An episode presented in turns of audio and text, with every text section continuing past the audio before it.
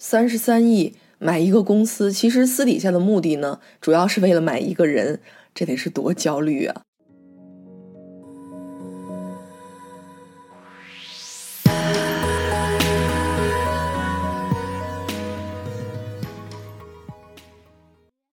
公司成立了十五个月啊，始终没有盈利。就在公司账户余额估计都支撑不到四周，一个月左右，一个男人凭一己之力融到了五亿美金的投资。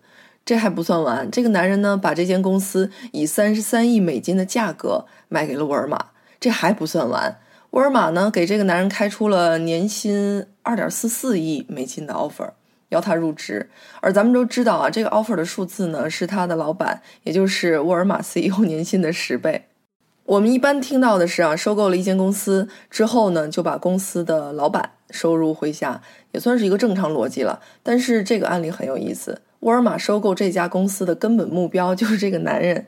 这个男人来到沃尔玛呢，他将负责美国境内全线的电子商务的业务运作，监管超过一万五千名员工。为了一个男人买下了一间公司，还是以这么高昂的代价，沃尔玛是真的吃错药了吗？还是这个叫劳尔的男人真的有什么过人之处呢？是不是真的有什么过人之处啊？咱们暂且不说。我之所以要在咱们这期里头讲他呢，是因为月底他就要拜拜了。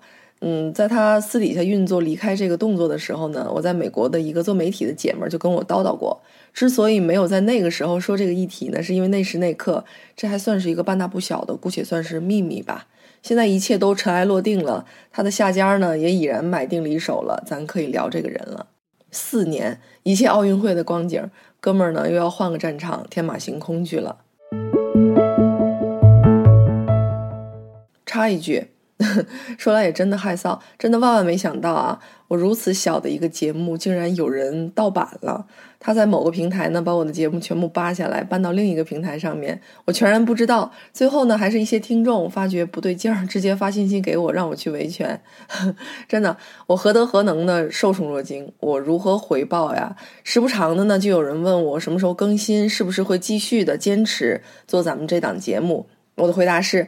节目不会停，只要你愿意，咱聊一辈子。只不过呢，因为工作的关系，节目的发布果真是没啥规律啊。但我尽力，以后实在不行的话，在酒店的房间里，我也坚持跟你聊聊天，随意一些。除了加上间奏之外啊，就不再做任何剪辑了。有什么瑕疵，你多担待。魔幻的二零二零过去了，咱的节目距离上一期得俩月了吧？自己忙来忙去的就耽误更新了，甚至都忘了跟你道一声新年快乐。趁着还在年头吧。补一句：二零二一年，愿你我各自安好，祝你一切顺遂。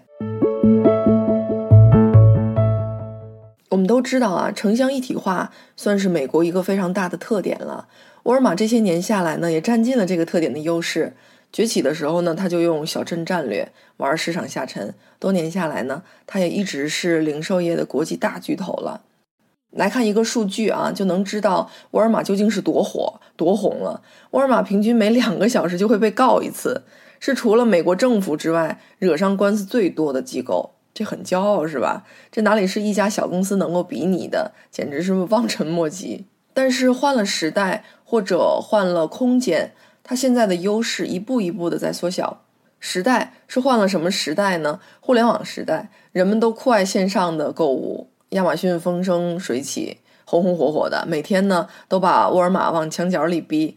啊，一六年吧，大概是全球关闭了二百七十家门店，二百六十九吧，反正二百七左右，裁员一点六万人。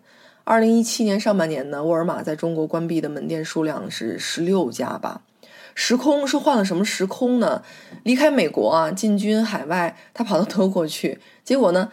有一家神奇的超市，就把沃尔玛生生的给赶出了德国市场。刚进去就被赶出来了。更可气的是，这家超市呢，还乘风破浪来到了美国，亲自打上门来，在美国开了一千三百多家店。在商品种类方面啊，它是沃尔玛的千分之五吧，非常非常少。沃尔玛有十几万种，这家超市才七百多种。人家呢玩的是单点突破，把每一个商品都卖到爆，都是爆品。单品采购量方面呢，他们是沃尔玛的二十倍，每一款都是世界上采购量最大的单品。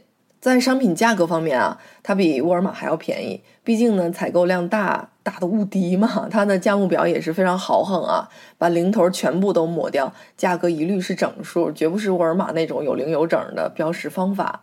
仓储物流方面啊更有意思，它比沃尔玛简单的多得多得多。用人方面。没有沃尔玛那种乌泱乌泱的全是员工的那种状态啊！他们一家超市只雇四五个人，全都是高薪聘请的精英，一人多岗。就是这么一家听起来没什么太大竞争力的超市，把沃尔玛摁在地上满地找牙。所以沃尔玛为什么这么着急忙慌的布局线上？因为作为零售业巨头的他，线下业务现在备受煎熬，面临着巨大的竞争和困扰。如果再不想办法玩线上的话呢，两个战场可能都要玩线了。沃尔玛在很早的时候啊就有嗅觉，科技会改变一切。它的创始人在很早很早的时候就报名去学电脑的知识，那是几十年代啊，可能电脑刚刚有的时候吧。但是呢，了解也重视科技的重要性和真正能够把握科技的脉络脉搏，这是两回事情。沃尔玛在公司管理方面，他们并不落后的，成本控制的非常严格，打印纸要正反两面用，老板喝咖啡呢要自己付钱，但仅仅是把控好了成本，就能够赢得这场胜利吗？沃尔玛不具备创新思维吗？也不是。美国的低收入人群不爱存钱，爱买彩票。沃尔玛呢，就利用了这个心理特点，把彩票机制引入了储值卡，也曾经造就了商家、消费者和国家三方共赢的优势局面。但现在比拼的仅仅是微创新吗？沃尔玛呀，没有一套特别完善的物流体系吗？哎，也不是，他们真的有啊。多少年运营下来啊，沃尔玛在美国全境有六个大型的物流配送中心，就是为了确保自己在最短的时间，以最低的成本把货物送到美国任何一个地方。但是，在他们概念里的任何一个地方，仅限于任何一个沃尔玛超市，而不是每一个具体的用户家里。沃尔玛呢，员工有两百多万人，可亚马逊呢也就五十来万。在沃尔玛眼中，又小又年轻的互联网公司，竟然把自己逼上梁山，急啊，真的是很急。沃尔玛的牌子啊。你还记得吗？就是前不久有一个特别有意思的新闻，一个黑人在底下等着被砸，因为这样的话呢，可以收到一些补偿金啊。当然了，如果真的做线上，就没有这部分困扰了。沃尔玛把劳尔请来，全面的执掌线上业务呢，最大的目的就是干掉亚马逊。人在非常焦虑、非常急眼的情况下，做很多决定也都是非常冲动、非常盲目的。沃尔玛把他们电商的部分呢，所有的宝都压在劳尔这个男人身上了。这可不是一般的赌博，这是豪赌啊！劳尔进驻沃尔玛之后啊，干了很多事儿啊。嗯，只举几个小例子吧，来看一下他大方向吧。第一个呢，就是跟亚马逊一样，也玩免费的配送，把免费配送的最低购物额度呢降到比亚马逊还低。这个没什么好说的啊，这就是硬刚嘛。第二，退出凉亭。之前呢，亚马逊也上了一个新的服务，叫做立等可取。试点呢放在了美国的一些大学周边。其实这个业务啊，就跟咱们现在小区门口的那种快递自提柜类似，方便快捷取走你的快递，就是用户自己本人去取啊。沃尔玛呢也弄了一个类似的，叫凉亭。这个小凉亭呢，可以让在线的顾客购买完了之后，自己去那个凉亭提取他的货品。他们的目标是让这种凉亭变成自己商品的在线购买行为的一种延伸吧。第三呢，嗯，大规模的收购，大量的收购中等规模的电子商务的初创企业吧。前阵子沃尔玛收购了一家线上的高端男士服装品牌，这一边呢，沃尔玛大量的收购线上的企业，另一边呢，亚马逊收购全时。嗯，这就能看出来啊，亚马逊是想利用收购往线下走。沃尔玛呢，想利用收购往线上走，主要呢就是看他俩的胃口好不好了，手头上的现金流如何，看看吃掉这些品牌的速度谁快。这个世界的未来啊，本就是线上线下结合、实体虚拟结合的，谁也打不破。无外乎呢是在某一个比例之间腾挪而已，不然的话，苏宁易购干嘛要四十亿收购家乐福百分之八十的股权呢？说到这里插一句啊，呃，迪士尼前些日子换帅呢，刚发的消息，股价就跌了。那之前的 CEO 是线上线下都玩的很赚的，任职期间呢，迪士尼的股价大涨超过百分之四百多吧。结果新上任的接班人呢，他没有影视制作的经验，在就任之前，他掌管的是迪士尼乐园的业务，也就是他们所谓的线下业务。本来呢，因为疫情的全球蔓延呢，迪士尼的股价已经跌去七个点了。结果换帅之后 又俩点没了，所以这也在侧面的告诉我们，线上线下的业务能力真的是不能有短板的，尤其是掌门人。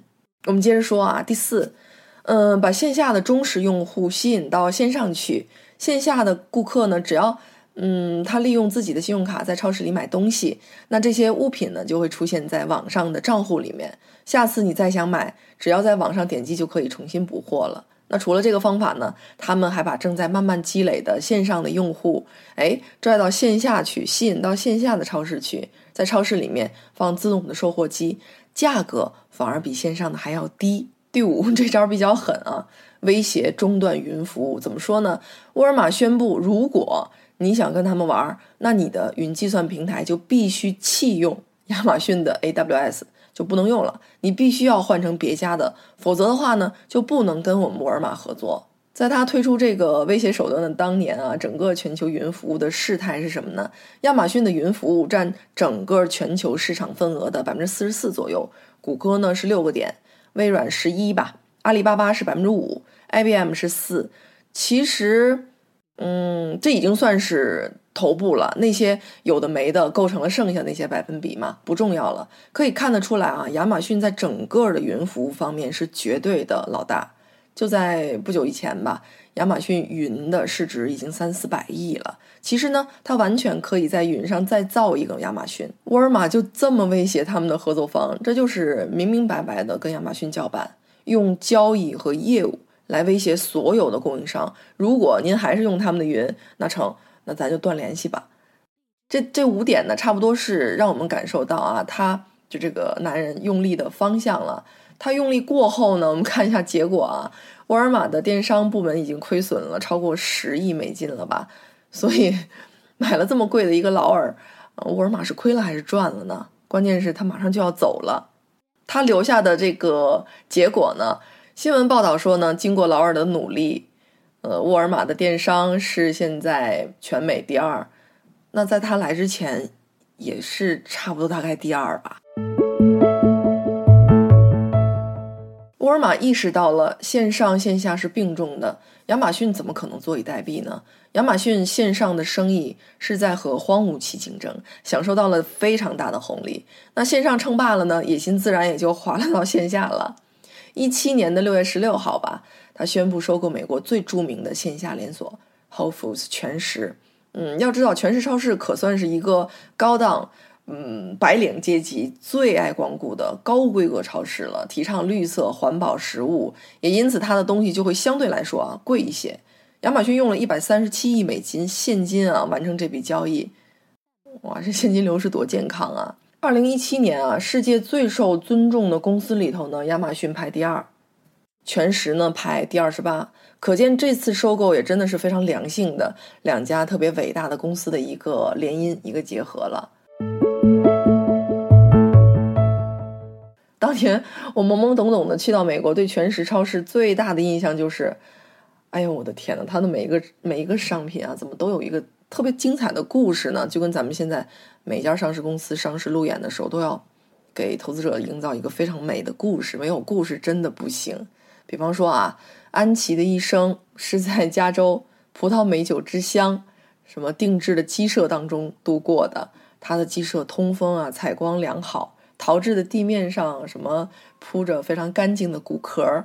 在他生前呢，不是悠闲的吃一些黄澄澄的玉米粒儿，就是在鸡舍外的院子里面悠扬的散步啊。和多数的食品店出售的家禽不同，安琪从来没有使用过抗生素或者生长激素。这个文案当中的安琪啊，就在柜台上面写的那一段故事。这个安琪是一只鸡，就是摆在你面前的一个简简单单、普普通通的商品。我还记得当年的感受就是大可不必吧。之后，我所有的同学里面，如果但凡有叫安琪的，我就就会想起来《西游记》里头那个卯日星官，我就觉得他是卯日星官变的。说回来啊，这位安琪的肉是普通鸡肉价格的两倍还要多。那在这里面，故事占了多大的比例？嗯，不好说，但确实好吃。只能讲呢，他们的选材非常的精良，食材好源头嘛。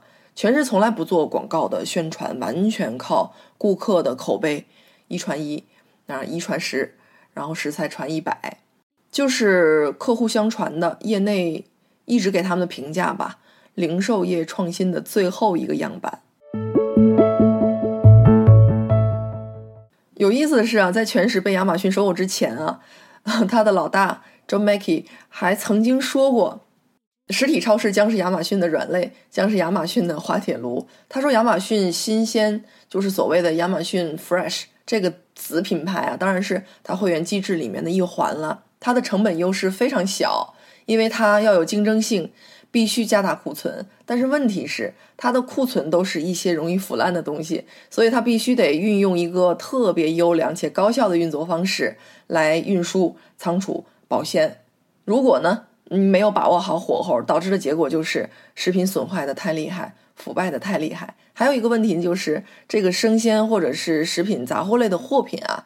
它有一个内在的特点，就是它非常的在地化、当地化，不能够以国家或者某个州这样的区域来衡量、来计算。所谓的数据化呢，也必须是以这个城市、这个城镇来计算、来考量、来调度的。所以相对来说呢，就更加提高了控制成本。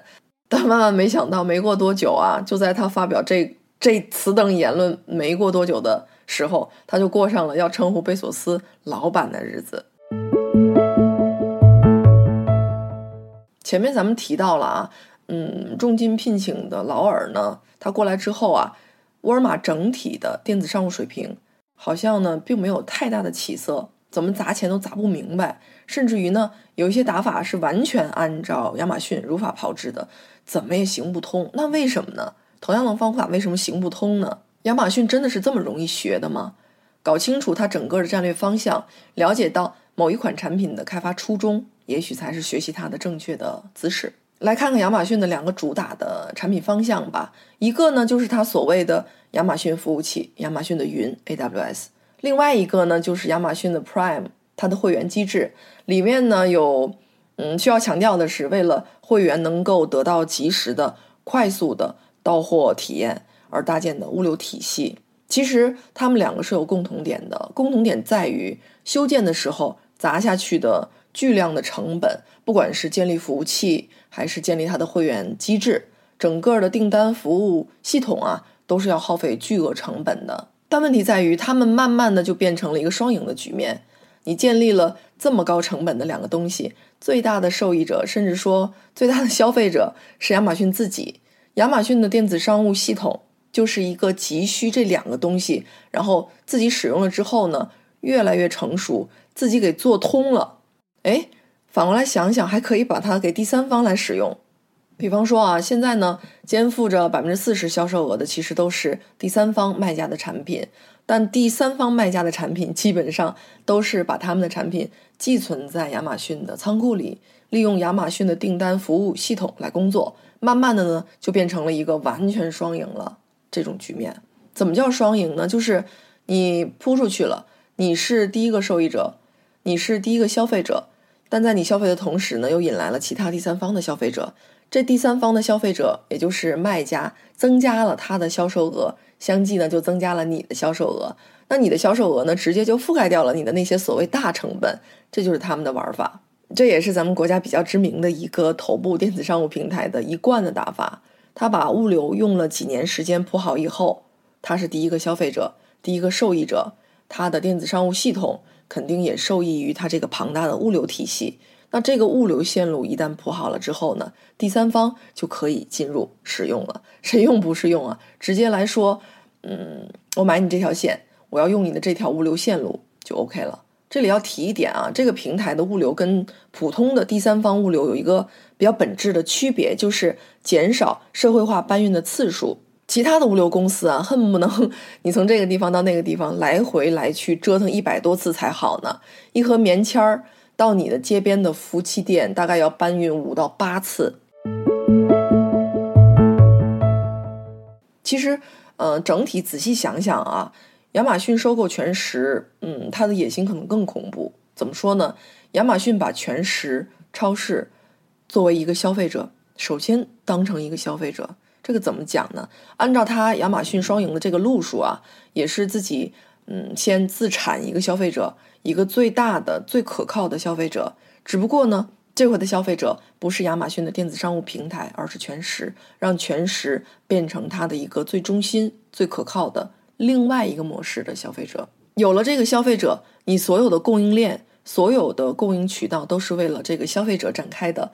那这个消费者在全美呢，已经有几百家的连锁机构了。这样的话，就是反向的去倒逼亚马逊，它必须有一个非常完备的体系来供全市超市。那这样的话，如果这个做法被亚马逊玩通了，也就是说，把全市超市作为小白鼠，这个供应链一旦玩通了的话，后果不堪设想。你就想去吧。除了啊，除了所有的超市以外，还有家庭的这种生鲜配送，包括所有的饭店啊、小饭馆的采购配送，饭馆的供应链都需要亚马逊来配送了，相当于是把线下所有的食杂生鲜这一块全部拿下，全部垄断了。这个垄断才是亚马逊真正的野心之所在。只买一个超市没多大意思，他只是买来一个品相很好、很有实验价值的小白鼠。来补足他们在生鲜这一块的天然不足。这个链条被玩通了之后呢，再把这链子让给别人，这是什么呀？这就是税呀！亚马逊日后就会变成另外一种意义上的税务局了，收税、坐地收税、躺着赚。一位田径教练啊，认为他的队员需要更好、更轻的跑鞋，于是呢，他走出训练场。在工作室里面尝试着往家里就是咱们自己用的烤饼干的那种模子里面注入橡胶，然后呢，耐克最著名的那种鞋底我就不说名字了，应运而生。有一款办公的协作软件啊，张一鸣在用。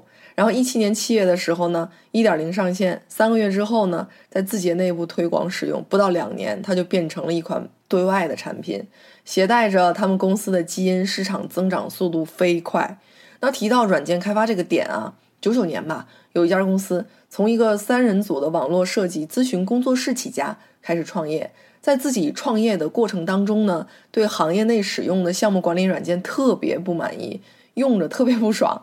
哥几个拍了拍大腿，说：“咱自己弄一个吧，弄一个咱们顺手的。”然后呢，客户看到了，说：“这个工具我们也想要。”再然后呢，我们就都知道了，Basecamp 这种软件每年都能为公司带来数百万美金的利润。某连锁卖房集团啊，有一个神器啊，姑且叫做经纪人合作网络吧。咱都清楚，卖房子呢，被人撬单或者是撬别人的单，貌似已经是行业的潜规则了。但这个合作网络。把一套房产的交易流程给细化拆分成了十几个环节，房源的录入啊，嗯，房源的维护、客源、撮合、成交等等，在同一笔交易里头啊，如果有一笔房产交易成功了，那不同的经纪人在不同的环节都有所贡献的话，就能拿到相应比例的佣金，谁也不吃亏。之前呢是他们集团自己在用的。后来呢，就把它贡献给全网了，变成现在某个头部的品牌。一位麻省理工学院工程系的毕业生啊，超级喜欢红酒，算是红酒的发烧友吧。有一个点是他万万不能接受的，什么呢？就是瓶塞啊，打开之后，如果酒一次喝不完，会因为氧化而变质。开红酒一般都是用那种螺旋形的开瓶器嘛。麻省这哥们儿就借鉴医学上的超细针管的技术，花了整整十年的时间，发明了一种类似的装置，可以不用开瓶塞，而是通过超细针管直接从瓶子里把酒引出来，同时呢，往瓶子里注入一种惰性气体，这样就解决了变质的问题。然后呢，自己就把这个技术轻轻松松的放到了市场里面，大获成功。某个交响乐团。市面上卖的鼓槌呢都不能达到预期的表演效果，于是呢，一个演奏者就开始在自己家里边地下室鼓捣，鼓捣什么呢？就是自己来做鼓槌，自己用。那按照含水量了、重量、密度以及音高来配对，确保呢每一对儿的鼓槌能够达到最佳的适配水平。那现在呢，今时今日，他的工厂每天至少要生产八万五千只鼓槌，市场占有率大概是百分之六十二左右了。有位咨询师订婚买钻戒的时候呢，感觉不舒服，因为钻石的分类啊、评级啊、估价都非常复杂，销售人员的这个介绍也让人很难相信啊。这位咨询师就想，其他顾客买钻戒的体验肯定也好不到哪儿去，跟我差不多吧。这次呢，他就来了灵感，开了家珠宝的交易网站，向消费者提供实用的珠宝教程和信息。结果，这家网站后来变成了全球最大的网上钻石零售商。现在每年售出的订婚戒指价值高达两点五亿美金。疫情期间啊，我有一个姐姐在一个餐饮公司，在别的餐馆都无奈关张的情况下呢，他们接单不断。某个国有大银行让他们送五百吨蔬菜，新鲜的蔬菜啊，送到尊贵的 VIP 客户那儿，送菜上门。要知道，这样的大单并不是每一个餐馆都有承接能力的。那他们是怎么做到的呢？线铺物流链条是绝无可能的，而这件事情对他们却非常简单。他们只是把自己在用的一条物流链拿出来对公了，仅此而已。利用自己在用的物流链做了对外的菜站。利用自己在用的中央厨房做了对外的迷你厨房。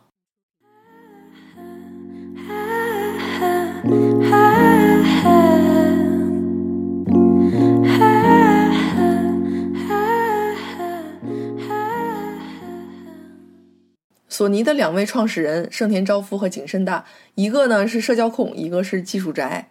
最开始呢，某一款产品啊，只是为了满足景深大的个人需求，什么呢？他想要一款可以随时随地听音乐，又不会打扰到别人的播放器。于是呢，工程师把磁带录音机的录音功能直接去掉，拿掉了，只保留放音的功能。同时呢，把外放的喇叭也拿掉，用便携式的耳机取代。景深大高兴的不行了，像个小孩儿一样兴高采烈的拿着自己的新玩具就走了。结果他的新玩具变成了世界上第一台随身听。